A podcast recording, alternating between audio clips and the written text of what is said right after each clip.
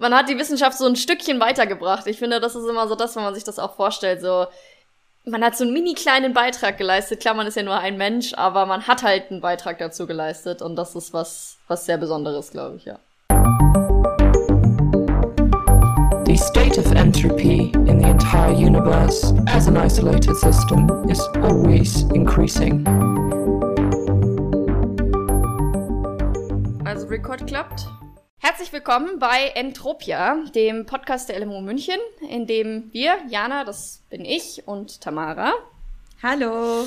Uns jede Folge einen Doktoranden, Doktorandin oder einen Nachwuchs Nachwuchswissenschaftler oder Wissenschaftlerin vornehmen und sie oder ihn zu ihren Projekten und dem Arbeitsalltag befragen. Es geht uns hier besonders darum, wissenschaftliche Themen so darzustellen, dass man nicht unbedingt sechs Jahre dafür studiert haben muss. Äh, und wir wollen das ermöglichen, dass jeder einen kleinen Einblick bekommt in den Alltag von jungen Wissenschaftlerinnen und Wissenschaftlern ähm, wir sind beide in der Physik angesiedelt. Tamara ist auf den Nanoskalen unterwegs. Sie ist Doktorandin der Biophysik und ich bin auf den Makroskalen. Nämlich mache ich meine Doktorarbeit in der Astrophysik. Heute ähm, sprechen wir mit Lynn Nguyen. Äh, Lynn ist im dritten Jahr ihres PhDs in der Lidl-Gruppe am Lehrstuhl Redler an der LMU. Und Lynn arbeitet mit nanometergroßen Lego-Steinen, sogenannten DNA-Origami. Und bevor wir direkt in den Inhalt einsteigen, Lynn, du hast äh, Chemie studiert, oder? Aber promovierst in Biophysik. Wie ist das eigentlich passiert? Hi, äh, ja, das äh, ist ganz einfach. Ich hatte nicht mehr so viel Lust auf Großhadern und auf die Mensa dort draußen. Und dann habe ich mich mal in der Innenstadt umgeschaut und habe mich da in der Physik umgeschaut. Und naja, Physik ist ja jetzt nicht so viel anders als Chemie. Also es gibt ja eine große Schnittstelle. Ähm, und genau, da habe ich mich da umgeschaut und bin dann zum Tim gekommen. Das heißt, du hast sozusagen den äh, kürzeren Weg gewählt, der nicht mehr so weit nach außerhalb geführt hat. Aus München raus. Ja, genau. Also ich hatte, ich wollte einfach mal ein bisschen mehr von der Innenstadt sehen, also auch in meinem Arbeitsalltag. Ähm, und zudem hat mich die Chemie auch irgendwie nicht mehr so richtig gereizt da draußen. Zum einen, also die äußeren Umstände, es war weit weg, das Essen war nicht so gut. okay. Ja, es sind solide Gründe. ja, und es gab schon noch eine Arbeitsgruppe, die ich ganz interessant fand, aber ich dachte mir, woanders gibt es bestimmt auch coole Sachen und deswegen habe ich mich einfach mal umgeschaut und so kam das einfach. Okay. Ähm, Du verwendest DNA-Origami. Das ist ziemlich, ja, so ein, so ein, so ein catchy Slogan, finde ich immer. Aber kannst du einmal kurz erklären, was man sich darunter überhaupt vorstellen kann? Also ganz grob, was das ist? Ja, also Origami leitet sich ja von, also man kennt ja diese japanische ähm, Faltkunst, Origami. Und da faltet man eben mit Papier. Und wir machen das halt mit DNA. Also unsere DNA ist quasi das Papier. Das ist quasi das Material, mit dem wir falten. Und deswegen nennt man das DNA-Origami. Und das sind speziell Nanometer große Strukturen, die wir quasi falten, in Anführungsstrichen. Also wir bauen die quasi eigentlich. Also man faltet das nicht so wie Papier, aber in dem Bereich nennt man das quasi auch Falten, weil man DNA auch eben zusammenfaltet. Okay. Und ähm, warum muss man DNA falten?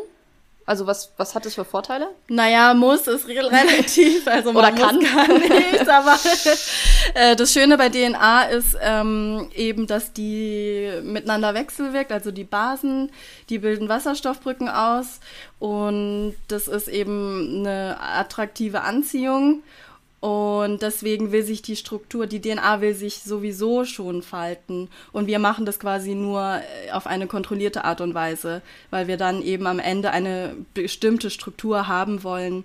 Aber die faltet sich sowieso. Und das nutzen wir eben aus, diese Wechselwirkung, die quasi natürlich schon vorhanden ist. Wir haben es gerade schon gehört, du arbeitest mit DNA-Origami und faltest die DNA. Kannst du mal ganz kurz erklären, ähm, was du in deinem ersten Projekt, also ich habe gelesen, dass äh, zu, du hast was mit Silica gemacht. Kannst du kurz erklären, was du da genau gemacht hast?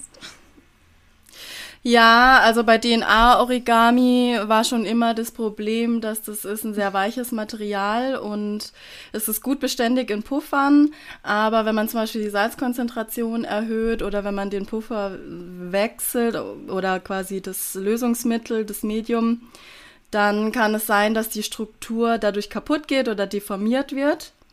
Und deswegen hat man sich überlegt, wie kann man dagegen vorgehen und die Idee war, dass man eine Silikahülle drumherum baut. Silika ist ein anorganisches Material, das ist super stabil und super äh, steif und hart. Also nicht so soft wie die DNA.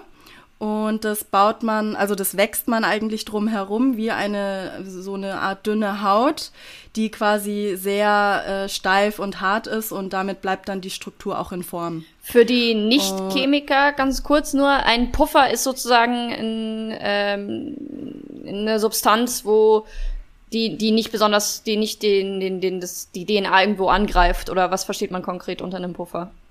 Ja, ein Puffer, also der Name kommt daher, dass der pH-Wert wird quasi, pH-Wert wird quasi gepuffert. Man möchte halt einen bestimmten pH-Wert haben, meinetwegen pH 7 oder 8. Und man möchte jetzt quasi nicht versehentlich ins Saure rutschen, pH 4 zum Beispiel, oder ins Alkalische, pH 12 zum Beispiel. Das kann aber halt sehr schnell passieren, indem beispielsweise Säure zugegeben wird oder so. Und bei einem Puffer ist das Besondere halt, dass wenn man da jetzt Säure dazu gibt oder Base, dass der pH-Wert trotzdem noch konstant bleibt. Okay, es schützt ähm, also das sozusagen. Das wird, ja, genau. Mhm. Okay. Also ähm, es ging praktisch bei deinem ersten, also sorry, bei deinem ersten nee. Projekt darum, dass, also die DNA-Faltung oder DNA-Origami gab es schon und du hast dann praktisch eine Schutzrüstung aus Silika gebaut, dass die DNA, diese, diese weiche Substanz nicht zusammenfällt. Habe ich das richtig verstanden so? Ja, genau, das ist richtig. Exakt. Sehr cool. Und äh, wie kann ich mir das jetzt genau vorstellen? Also du gehst ins Labor und mischt alles zusammen oder kannst du mal so kurz einen Umriss geben, wie das äh, von, von Schritt 1 bis Schritt unendlich ausschaut. ja, also zunächst muss man natürlich die DNA-Origami-Struktur erstmal falten, erstmal zusammenbauen. Ähm, das geht sehr einfach. Also man bestellt seine, also naja, man fängt eigentlich mit einem Design an. Am Computer hat man dann eine bestimmte Software, Cardano heißt die, und da kann man seine Struktur designen. Und wenn man die dann fertig designt hat und weiß, wie sie aussehen soll, dann weiß man quasi auch, welche Sequenz man braucht, um diese Struktur zu bauen. Und dann geht man ins Internet und kauft sich diese DNA ein. Und diese DNA hat dann eben diese spezielle Sequenz, die man bestellt hat quasi. Die kommt dann an, dann packt man die quasi aus, die ist in Lösung und dann pipettiert man die zusammen also es gibt ähm, viele äh, verschiedene Stränge mit unterschiedlichen Sequenzen und man muss halt dann quasi wissen, wie, wie welche Stränge kommen wie zusammen und wie viele davon und so weiter. Dann mischt man das alles zusammen.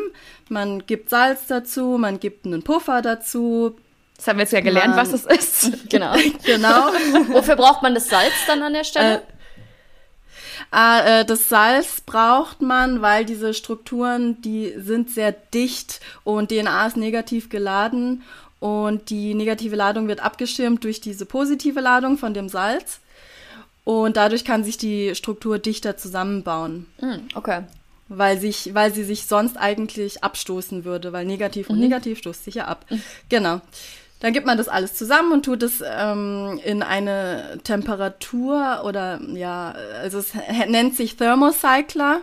Das ist einfach ein Gerät, damit kannst du die Temperatur steuern. Und dann wird das Ganze aufgeheizt auf ungefähr 65 Grad und dann wird es ganz langsam runtergekühlt. Und das kann über zwei Stunden gehen, über mehrere Tage, Wochen. Und am Ende hat man die fertige Struktur tatsächlich. Also kein Hokuspokus. Geht eigentlich ganz schnell mit dieser Temperaturrampe. Genau, und dann hat man die Struktur fertig. Und dann kommen noch so Aufreinigungsschritte dazu, dass man die halt auch, dass man die schönen Strukturen raussortiert, dass man die überschüssige DNA, die man nicht mehr da haben möchte, dass man die raussortiert. Also nur die aufgebaute, nur das Origami will man haben, nicht die Bausteine. Genau, genau. Es bleiben halt es bleibt halt eben auch ein bisschen DNA übrig, die man halt nicht da haben möchte, weil es nicht Teil dieser Struktur ist. Und das sortiert man halt quasi mhm. auch aus. Und dann hat man die fertige Struktur und dann kommt das Silikawachstum. Da gibt man dann auch Substanzen dazu. Das sind ähm, Silica-Precursor nennt man die. Also der Name Tetra-Orthosilikat. Theos T-Maps wird es. Silica Precursor, glaube ich, reicht. genau, das sind einfach chemische Substanzen, die gibt man zusammen und dann wartet man. Und das wächst dann über mehrere Tage und ähm, nach ein paar Tagen holt man es raus und dann hat man quasi die Struktur mit dieser Silikaschicht drumherum. Das heißt, du züchtest sozusagen die, äh, die, die Silikahülle, also die, du hast die fertige DNA-Struktur und züchtest sozusagen die Silikahülle so genau, aus, dass die genau, die wächst dann darüber. Über, mehrere, über die Zeit. Okay. Und das war auch das Main Goal dann von diesem Projekt oder das ist das Neue, was du gemacht hast, diese Silikahülle außenrum zu ja, genau. Also das Problem oder? dabei war zuvor, dass sich das Silika, das wächst halt nicht unbedingt am Origami drumherum, sondern es wächst einfach überall. Und es macht irgendwelche ah. merkwürdigen ah. Gebilde, die man halt gar nicht haben möchte. Das war halt immer so ein bisschen das Problem. Und das mussten wir halt jetzt quasi so optimieren, dass es wirklich nur auf der Oberfläche des Origami wächst. Also wie so ein Neoprenanzug. Ja, so kann man sich das, das vorstellen. was es ist. Und keine Daunenjacke, wo man dann nicht mehr die Kurven sieht von den Origami. Okay. Was ich auch immer ganz cool finde bei den ganzen Nanometer-Sachen, also man sieht es ja mit bloßem Auge natürlich nicht. Äh, welche, welche Methoden habt ihr denn benutzt, dass man das äh, sieht? Also habt ihr irgendwas benutzt, dass man das überhaupt sieht, was passiert? Oder habt ihr alles nur so indirekt? Nee, also wir benutzen ganz viel Transmissionselektronenmikroskopie. Da tun wir die Strukturen auf so ein sogenanntes TEM-Grid, das ist so ein Kupfergrid. Da tun wir die Strukturen drauf, indem wir quasi die Lösung hernehmen und dann einfach so einen Tropfen da drauf tun und es trocknet dann da drauf und die Strukturen bleiben dann drauf. Und dann gibt es noch so eine Methode, dass man die auch einfärben muss, dass man die überhaupt sieht und so. Und dann tut man das in das Mikroskop rein und dann kannst du das quasi visualisieren und dann kannst du da deine Bilder aufnehmen und dann hast du da auch deine, Ska ähm, deine Größenskala, woran du dann auch sehen kannst, wie groß die Strukturen ungefähr sind. Cool, also man sieht es wirklich als Bild dann, wie die Strukturen aussehen. Ja, ja, genau. Äh, dein zweites Projekt, ähm, soweit du uns das erzählt hast, sind äh, Nanorods und DNA-Origami. Das heißt, da hast bist du von dieser Silikathülle einmal komplett, Silikahülle einmal komplett weggegangen. Das hat damit äh, konkret erstmal nichts mehr zu tun, ähm, wenn ich das richtig verstehe. Und ähm, genau, du hast die Nanorods gebaut oder was war denn genau da die das Projekt? Das ja, also ja, Nanorods gibt's quasi schon, ähm, aber es war immer ein bisschen schwierig, die zu funktionalisieren mit DNA. Das heißt, dass man quasi drumherum eine Schicht hat mit DNA-Strängen. Und die ist halt für uns sehr wichtig, mhm. damit wir diese Rods quasi an das Origami dranbinden können über diese Stränge ähm, weil die ja quasi dann auch wieder mit der DNA des, äh, der Origami-Struktur äh, wechselwirken und somit kann man quasi das Origami und diese Rods zu, aneinander binden. Und das war halt so ein bisschen die Hürde, ähm, dass es da noch, noch nicht so wirklich so ein Verfahren gab, wie man das zuverlässig machen kann. Also Rods gab es auf jeden Fall schon, da gab es auch unzählige Methoden, wie man die macht. Mhm. Ähm, aber ich habe halt quasi so eine Synthesemethode entwickelt, wie man ähm, diesen Rod baut und wächst mit dieser DNA-Schicht drumherum, damit man das dann eben quasi dann gleich weiterverwenden kann für DNA-Origami. Also nochmal vielleicht ganz kurz zurück zu the Basics. Ähm, Nanorod, kannst du ganz kurz einem Satz erklären, was überhaupt Nanorod ja, ist? Ja, also eine Nanorod ist ein metallischer Partikel, auch im Nanometerbereich äh, groß. Und der hat halt so eine ähm, Stäbchenform, deswegen nennt sich das Rod. Also ganz typisch sind runde Kugeln aus Gold, ähm, aber es gibt quasi auch stäbchenförmige mhm. ähm, Goldpartikel. Und was, was macht man mit denen? Also warum braucht man einen Nanorod an so einem DNA-Origami-Objekt dran? Was, ja, also das Tolle an DNA-Origami ist, dass man im Nanometerbereich eben ganz präzise anordnen kann. Ähm, beispielsweise auch Proteine oder Antikörper oder irgendwelche anderen Biomoleküle, aber eben auch diese metallischen Partikel, die kann man dann eben ganz genau anordnen mit Hilfe von DNA-Origami und durch diese Anordnung beispielsweise hat man dann zwei, zwei, drei, vier Partikelchen und die haben dann einen bestimmten Abstand zwischeneinander, sage ich mal fünf Nanometer oder so. Und durch, durch diese Anordnung kann man physikalische Effekte erzeugen. Das, die nennt man Plasmonen. Die sind quasi auch so, die kann man auch so anregen. Ähm, aber durch diese bestimmte Anordnung ähm, kann man quasi diesen Effekt einmal verstärken. Da kann dann beispielsweise so eine Art Hotspot zwischen den Partikeln entstehen. Das ist ein extrem starkes elektrisches Feld. Das würde so niemals äh, vorhanden, also in der Stärke wäre es nicht vorhanden.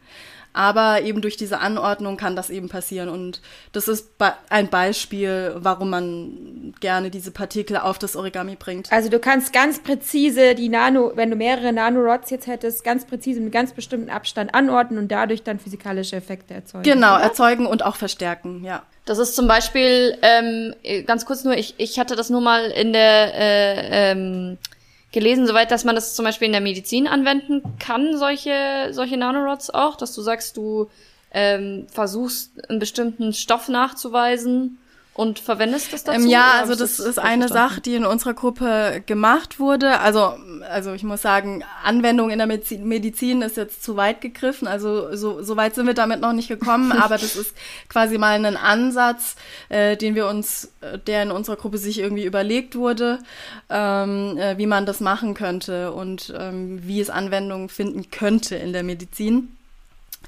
Und ja, genau, also diesen Effekt, ähm, den kann man eben erzeugen mit beispielsweise zwei Rods, die ähm, die sind nämlich, die bilden quasi eine Chiralität, also die sind chiral von der Struktur her, also nicht deckungsgleich.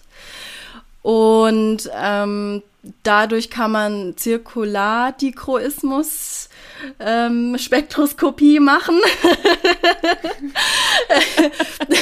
CD-Measurement. Ja, oder? genau. Also wie kann ich das einfach ähm, erklären? Also wenn diese Rods quasi in dieser chiralen Struktur angeordnet sind, dann geben sie ein optisches Signal und mit dem CD-Spektrometer kannst du dieses Signal dann eben aufnehmen. Und wenn die nicht in der chiralen Anordnung sind, dann siehst du dieses Signal eben nicht. Also man kann mhm. sich so wie zwei Parallele oder zwei Stäbchen vorstellen, die entweder parallel sind oder ja, nicht. Ja, genau, genau, richtig. Oder? Also wenn sie parallel sind, dann sind sie eben nicht chiral. Ja.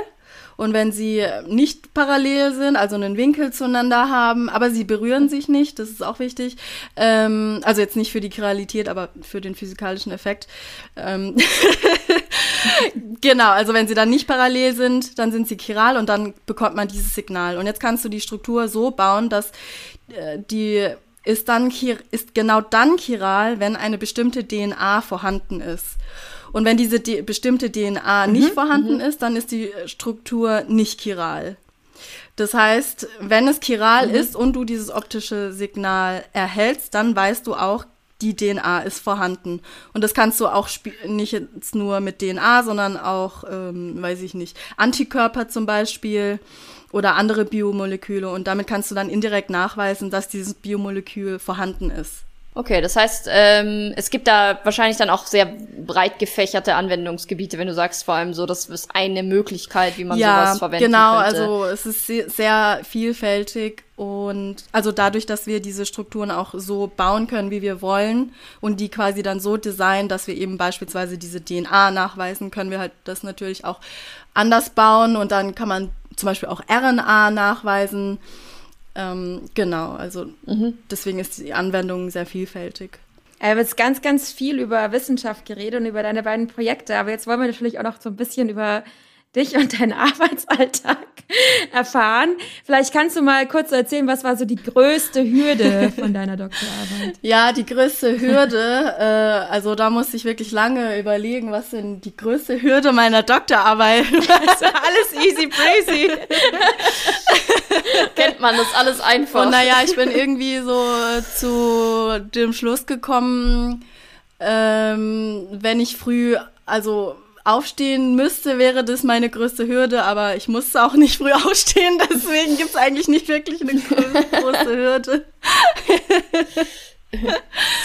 ähm, das heißt, äh, du bist bei der Wissenschaft sozusagen in, in guten Händen äh, für die Leute, die da nicht drin arbeiten. Es ist relativ normal, dass man nicht um 8 Uhr auf der Matte steht. Also man muss nicht, man kann, aber in den meisten Laboren und wissenschaftlichen Umfeldern, die ich auch so kennengelernt habe, ist das Vor allem bei den Astrophysikern werden sie in die Sterne Ja, die Astrophysiker stehen gerne auch mal erst um 12 Uhr auf. Also ja, genau, das ist, äh, wir sind da auch so. Ja, cool. Wenn äh, dann äh, kannst du vielleicht erzählen, was war so der größte Erfolg?